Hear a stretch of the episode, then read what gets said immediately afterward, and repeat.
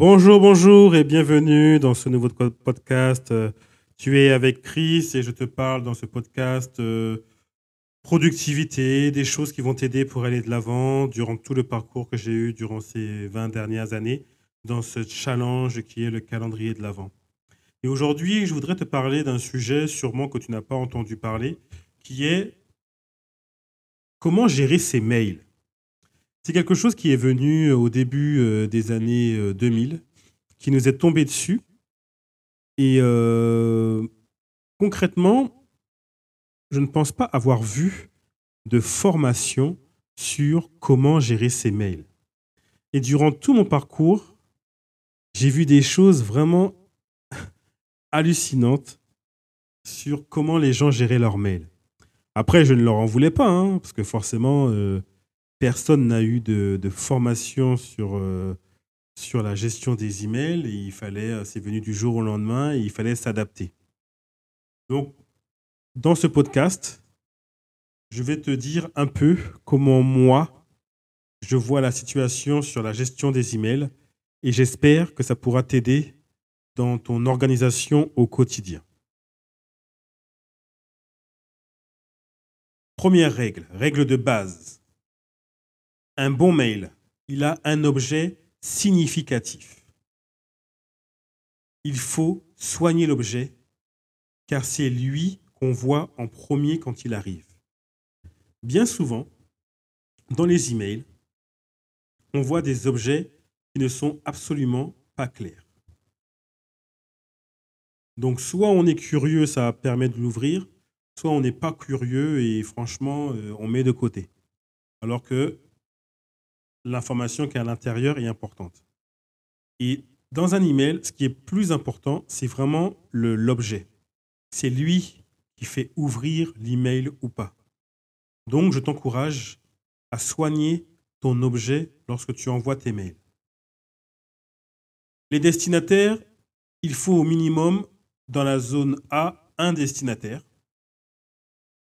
C'est la personne, bien entendu, euh, qui aura euh, une action ou une information qui doit lui être donnée. Il faut que le mail soit lisible une fois qu'il est ouvert. Euh, quand je dis lisible, ça veut dire qu'il ne doit pas être trop long. J'ai vu beaucoup, beaucoup de gens qui envoyaient des mails extrêmement longs, où il faut utiliser le petit curseur sur la droite pour descendre et lire tout le mail. Ça, c'est pas possible. C'est pas pour rien que dans un email, il y a un cadre. Et je pense, moi, que l'essentiel de l'information dans l'email doit être dans ce cadre blanc ou dans ce cadre noir. Il n'est pas normal de, dans un email de descendre avec le, le petit curseur sur la droite. C'est que déjà, il y a déjà un problème, pour moi. Un bon mail, c'est un mail où il y a trois paragraphes maximum.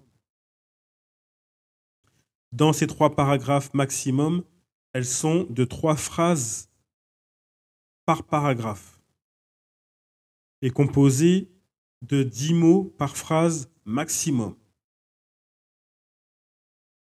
Aussi, ce qui est important, c'est de toujours commencer ton mail par la chose la plus importante. J'ai eu des cas aussi dans mes expériences où j'ai eu des gens qui envoyaient des mails et au début du mail, ils racontent toute une histoire et l'information est tout en bas.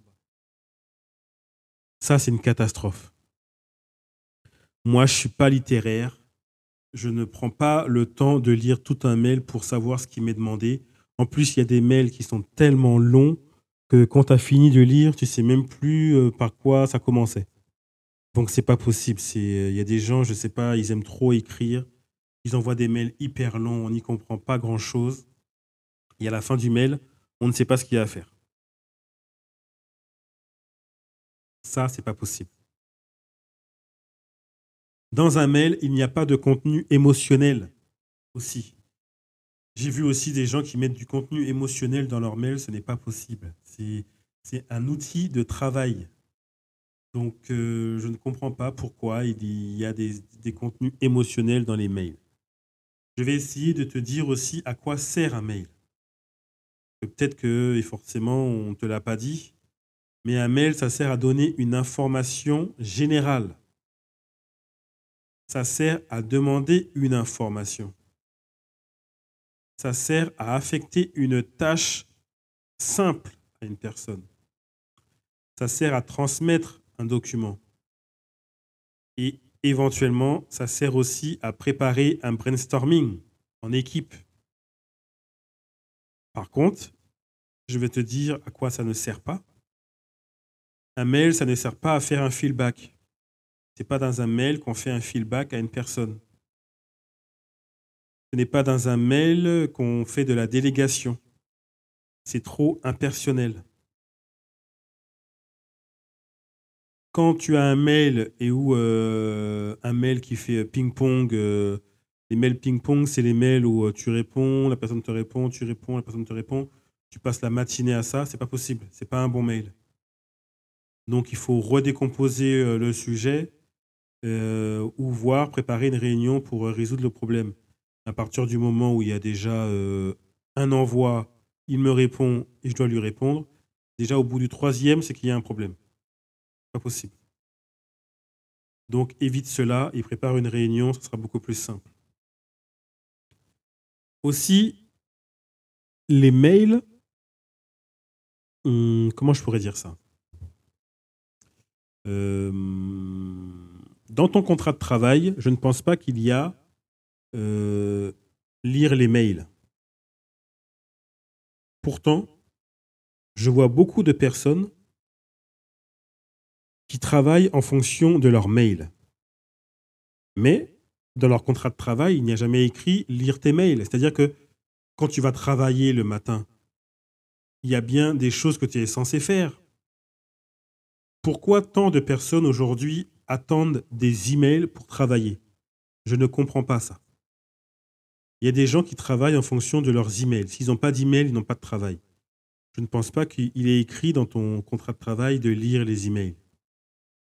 Donc, coupe tes emails quand tu arrives le matin. Fais ce que tu as à faire. Planifie un temps où tu lis tes emails.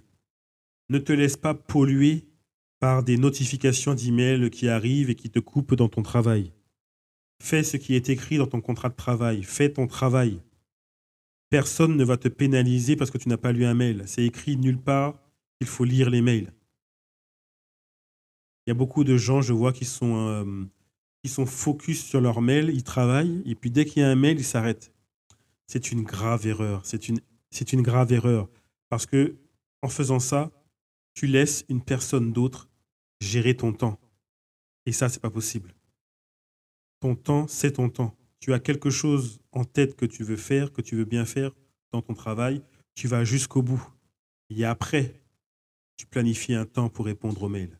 Et c'est ce que je dis souvent, c'est que les mails, c'est un travail. Répondre à ces mails, lire à ces mails, c'est un travail. Parce que il faut planifier ce temps-là. L'idéal, ce serait d'avoir une boîte vide tous les jours. Mais euh, j'ai vu que dans beaucoup de boîtes, ça ne se fait pas. Mais l'idéal, ce serait d'avoir une boîte vide tous les jours, ou au moins toutes les semaines, une fois par semaine, vider tes mails à chaque fois que tu lis un mail, ben, soit tu le ranges, soit tu le mets dans la corbeille, ou soit, euh, ou soit tu le planifies dans un temps pour traiter le mail. Mais il doit disparaître de ta corbeille. Il doit y avoir des dossiers pour cela dans tes mails. Vider, vider ces mails, ça prend du temps. Et donc, il faut le planifier dans ton planning. Tu ne peux pas faire ça euh, de manière... Euh, de manière euh, tout au long de la journée, au fil du temps. C'est pas possible. Prends un temps spécifique pour lire et traiter tes mails.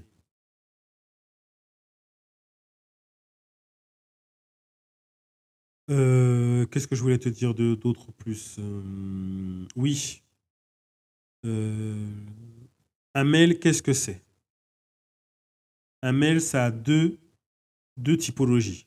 Soit ça génère une action, soit il y a quelque chose à faire dans un mail, soit c'est une information. Donc, tu as lu l'information et tu le classes tout de suite.